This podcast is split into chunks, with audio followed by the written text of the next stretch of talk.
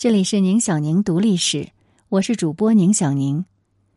今天我们和大家一起来分享的历史内容是断头台——法国大革命的风向标。文章来源：全历史 APP，撰文：哥特人的猫。一七九三年七月十七日，法国刺客夏绿蒂·科代在巴黎协和广场被推上断头台。他的罪名是刺杀大革命中的雅各宾派领袖马拉。变革往往意味着新旧势力的冲突，总是伴随着鲜血与恐怖。美国总统林肯领导北方打赢了内战，在战胜五天之后就遭到刺杀。日本明治维新的领袖坂本龙马还没有来得及看到新政府的成立，就被刺客杀害了。那与林肯和坂本龙马相比，马拉的革命主张就要激进得多。他要彻底消灭可能破坏革命的反动力量，还宣称为了保护革命，他将不惜杀死五万人。而他用来处决敌人、捍卫革命的工具就是断头台。在被英国人用于处决查理一世之后，断头台就迅速普及，并且在法国大革命中成为最重要的刑具。从国王路易十六、王后玛丽到化学家拉瓦锡，再到领导革命的罗伯斯庇尔，他们都在大革命中葬身断头台。而这位科代之所以刺杀马拉，就是因为他不满血腥的断头台。而刺死马拉的科代，最终还是死在了断头台下。那个时代的波澜壮阔，似乎都浓缩在这台小小的机器之中。雨果在九三年当中写道：“大革命就是断头台，断头台就是大革命。”但是让人难以置信的是，那时的法国人并不认为断头台是一种残忍的刑具，甚至还觉得它挺人道的。那为什么会这样呢？大革命早期，雅各宾派要求处死一切剥削者，许多人反对的理由就是死刑太过残忍了。欧洲人非常重视死刑的仪式感，政府相信公开处刑才能够宣扬神的威严，震慑犯罪，所以死刑都是对民众开放的。当时最主要的处刑方式就是斩首。刺激的这种死刑场面是满足了人们的猎奇欲望，但也有不少人批评斩首的过程太不人道了。苏格兰玛丽女王被斩首的时候，刽子手连续三次都没有砍下她的头颅，围观的好几位贵族小姐被吓晕了过去。因此，人们普遍认为死刑不只是剥夺生命，更是要犯人承受极大的痛苦。大革命早期，国民法庭对死刑判决一直是相当慎重的。直到一七九二年，医生杰约坦他改良了老式的断头台。过去的那种木质断头台，刀片下落的速度慢，速度不足以斩断头颅。杰约坦呢，就用不易阻塞的铜槽取代木滑槽，这个铡刀就可以迅速的下落。他还在断头台上放置了橡皮来缓冲，防止刀头二次反弹伤害尸身。一些医生呢就用羊做了实验，发现羊不到一秒就被斩首了，也没有表现出任何惊慌的情绪。人们就开始称赞，这简直是前所未有的慈悲的刑具啊！还给他取了一个雅号——爱国剃刀。新式断头台不仅让犯人免于痛苦，还改善了刽子手的形象。他们从恶魔般的刀斧手变成了维护设备的工程师。大革命中最有名的刽子手叫做夏尔·亨利·桑松，他在处刑的时候总是穿着干净的制服，对犯人也是彬彬有礼，俨然他是一位上流社会的绅士。可是呢？就是这种人道的刑具，却将大革命推向深渊。因为新式的断头台让罪犯的痛苦被大大减轻，也让人们对死刑的畏惧逐渐消失了。一位吉伦特派议员在报告里写道：“因为死亡不再由人亲手完成，那些过去不敢观看死刑的人，现在也不会对被处死的罪犯表现任何的同情了。在人道的外衣之下，他展现了令人惊叹的处刑效率。整个法国大革命期间，共有一万六千五百九十四人死于新式的断头台，超过了这种刑具被发明两百年来的总和。而人们也为这种杀人方法感到欢欣鼓舞，它被当成新时代与旧制度决裂的标志。当路易十六被处决时，人们在国民议会外高呼“断头台万岁”。而使用断头台捍卫革命的马拉，则被送进了法国先贤祠。但是，仅仅两年之后，马拉就被从先贤祠里牵出来了。人们对于断头台的狂热逐渐消失了。改良断头台的吉约坦被斥为魔鬼，他不得不隐姓埋名，远走他乡。那到底是为什么人们的态度发生了这么大的变化呢？在断头台被用于处刑之后，巴黎一年被判处死刑的犯人数量翻了十倍以上，这就让不少人意识到流血革命已经走向极端了。夏绿蒂·科代就是其中的代表。他曾经要求废除三级制度，但雅各宾派的恐怖统治让他站到了革命的对立面。他决定亲手制裁马拉。一七九三年七月十三日，科代就撒了个谎，说要向马拉透露一批计划造反的吉伦特分子的名单，然后就直接进入马拉家里，把他刺死。科代留在现场，没有逃跑，最后被法庭判处死刑。负责处刑的正好是我们刚刚说到的那个刽子手，叫桑松。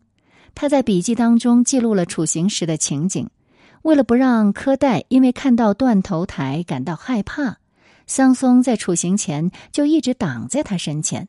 可是柯代却说：“请让开，先生，我之前没见过断头台，我想看看它长什么样子。”在柯代被斩首后，一名马拉的崇拜者就冲到断头台前，抢过柯代的头颅，扇耳光。人们发现柯代的脸涨红了，然后嘴角甚至出现了愤怒的表情。那么，断头台真的是一种人道的刑具吗？科代的死让人们重新审视这种刑具是不是真的像雅各宾派吹捧的那样完美。针对雅各宾派的暗杀也在科代死后达到高潮。人们为了彻底的消灭科代这样的反革命者。雅各宾派就把暴政推到顶点，罗伯斯庇尔为了自保，就调动国民自卫队，更是暴露了他正在成为独裁者的事实。于是人们的热情开始冷却了。过去支持雅各宾派的议员加斯特耶，在一七九三年底观看了一场断头台处刑之后，就说：“协和广场被鲜血填满，他已经感到厌倦了。”最终，一年后的热月政变终结了雅各宾派的恐怖统治，科代就开始被看作是圣女，人们说她是暗杀天使，刽子手和断头台又变回了恶魔。其实呢，刽子手和刺客都只是工具罢了，是独裁者与人民的矛盾才塑造了大革命的狂热和恐怖。桑松这一生进行过两千九百一十八次处刑，在大革命结束之后，他很快就退休了。据说拿破仑曾经问过退休的桑松：“杀了那么多人以后，还能不能安然入睡？”桑松的回答是怎样的呢？他说：“如果皇帝、国王晚上都能睡着，一个刽子手又怎么会睡不着呢？”米涅在法国大革命史中说：“勇敢美丽的少女夏绿蒂·科代以为献身于共和国就能拯救共和国，但是暴政并不基于一个人，而是基于党派和共和国的形式。”吉伦特派领袖罗兰夫人说：“自由，有多少罪恶假你的名字呀？马克吐温说：“恐怖时代其实出现过两次，只要我们不是太健忘，能够这样去看。一次是在激情之下杀人，另一次冷酷中杀人不眨眼；一次延续了几个月，另一次却历经千年；一次导致了一万人丧生，另一次却死了一亿人。”只要我们想到那次短暂的恐怖，就心惊胆战、悲痛无比。可一处城市公墓就能容纳所有死者的棺材。然而，那一次比较久远，但却实有其事的恐怖所造成的死者，只怕是整个法国也埋不下。那接下来，我们就来了解罗伯斯庇尔被送上断头台的这一段。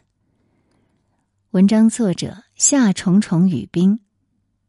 文章来源权力是 A P P。一七九四年七月二十八日，罗伯斯庇尔被送上断头台。他是法国大革命时期的革命家、爱国者，是雅各宾派的领袖。执政期间，捍卫革命成果，把法国大革命推向高潮。他是资产阶级上升时期革命民主派的政治明星。但是这么个大人物却非常亏待自己，他不贪名利，一心一意干革命。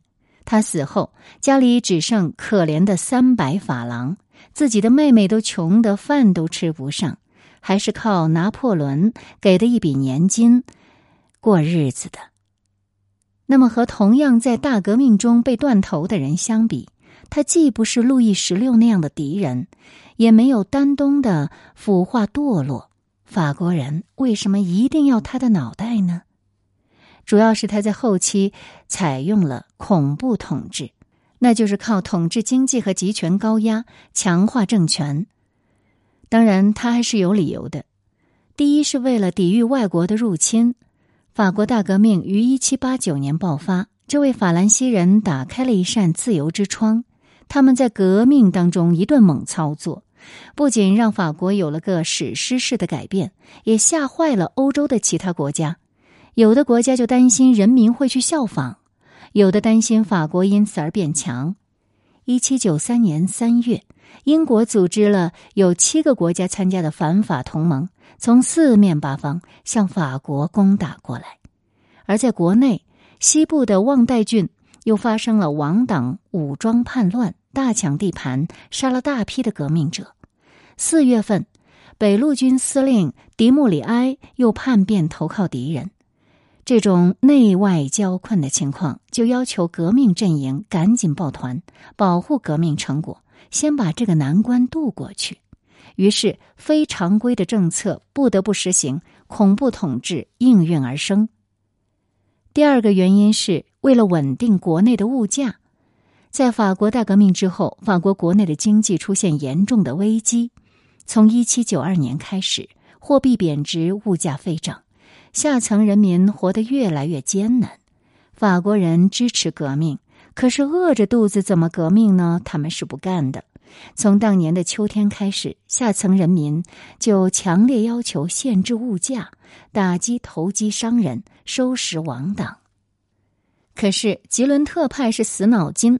他们抱着经济自由的原则不放，反应很迟钝，群众最后就怒了，抛弃了大革命之后由吉伦特派成立的政府，拥护以罗伯斯庇尔为首的雅各宾派上台。雅各宾派上台，马上声明：我们的命运是和非常政策联系在一起的。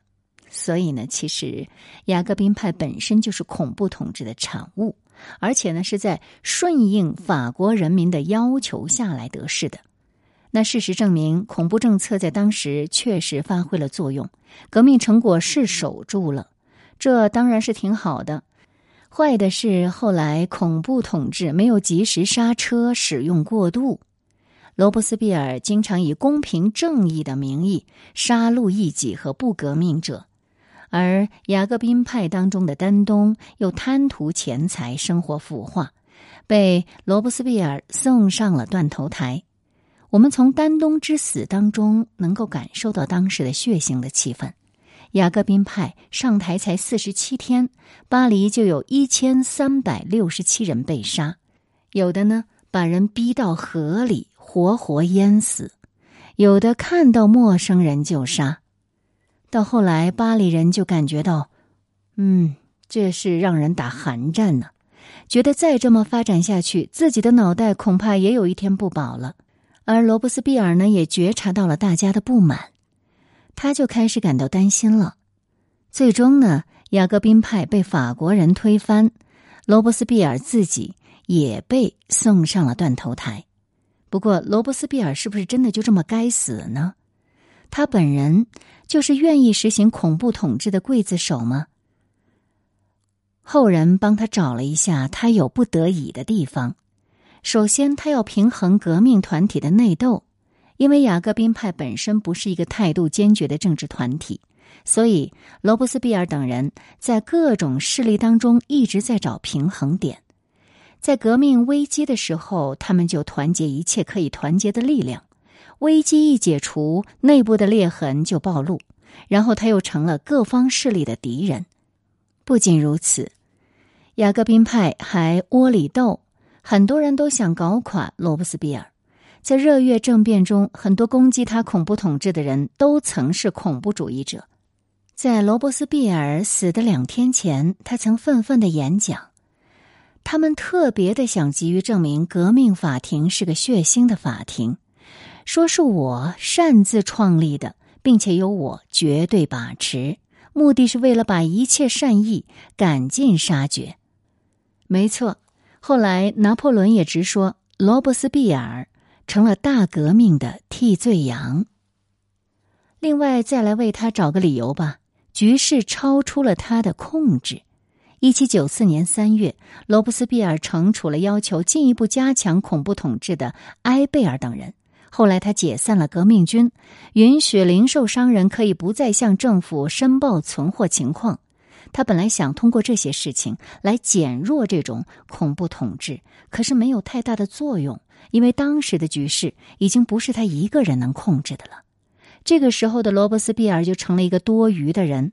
为了自保，他追着国会通过了沐月法令。这个法令让恐怖急剧扩大，罗伯斯庇尔陷入了恶性的循环。这个时候，攻击他的人越多，他就越严酷，他就越受人指责。最后呢，就只能够上断头台了。同样是革命，美国也曾轰轰烈烈，但是没有走到像法国这么极端。当然，多亏了国父华盛顿和杰斐逊，他们没有偏离理性，忘记革命的本意。他们用独立宣言和联邦宪法确定了自由和平等是怎样的。可是罗伯斯庇尔，他却只能说：“我们将会逝去，不留一抹烟痕。”因为在人类的历史长河中，我们错过了以自由立国的时刻。英国历史学家伯克是怎么来评价法国大革命的呢？他说：“法国大革命应该算是世界上迄今为止发生的最令人诧异的事件。在这场充满了轻率与凶残的混乱中，一切都是那样的。”不合理。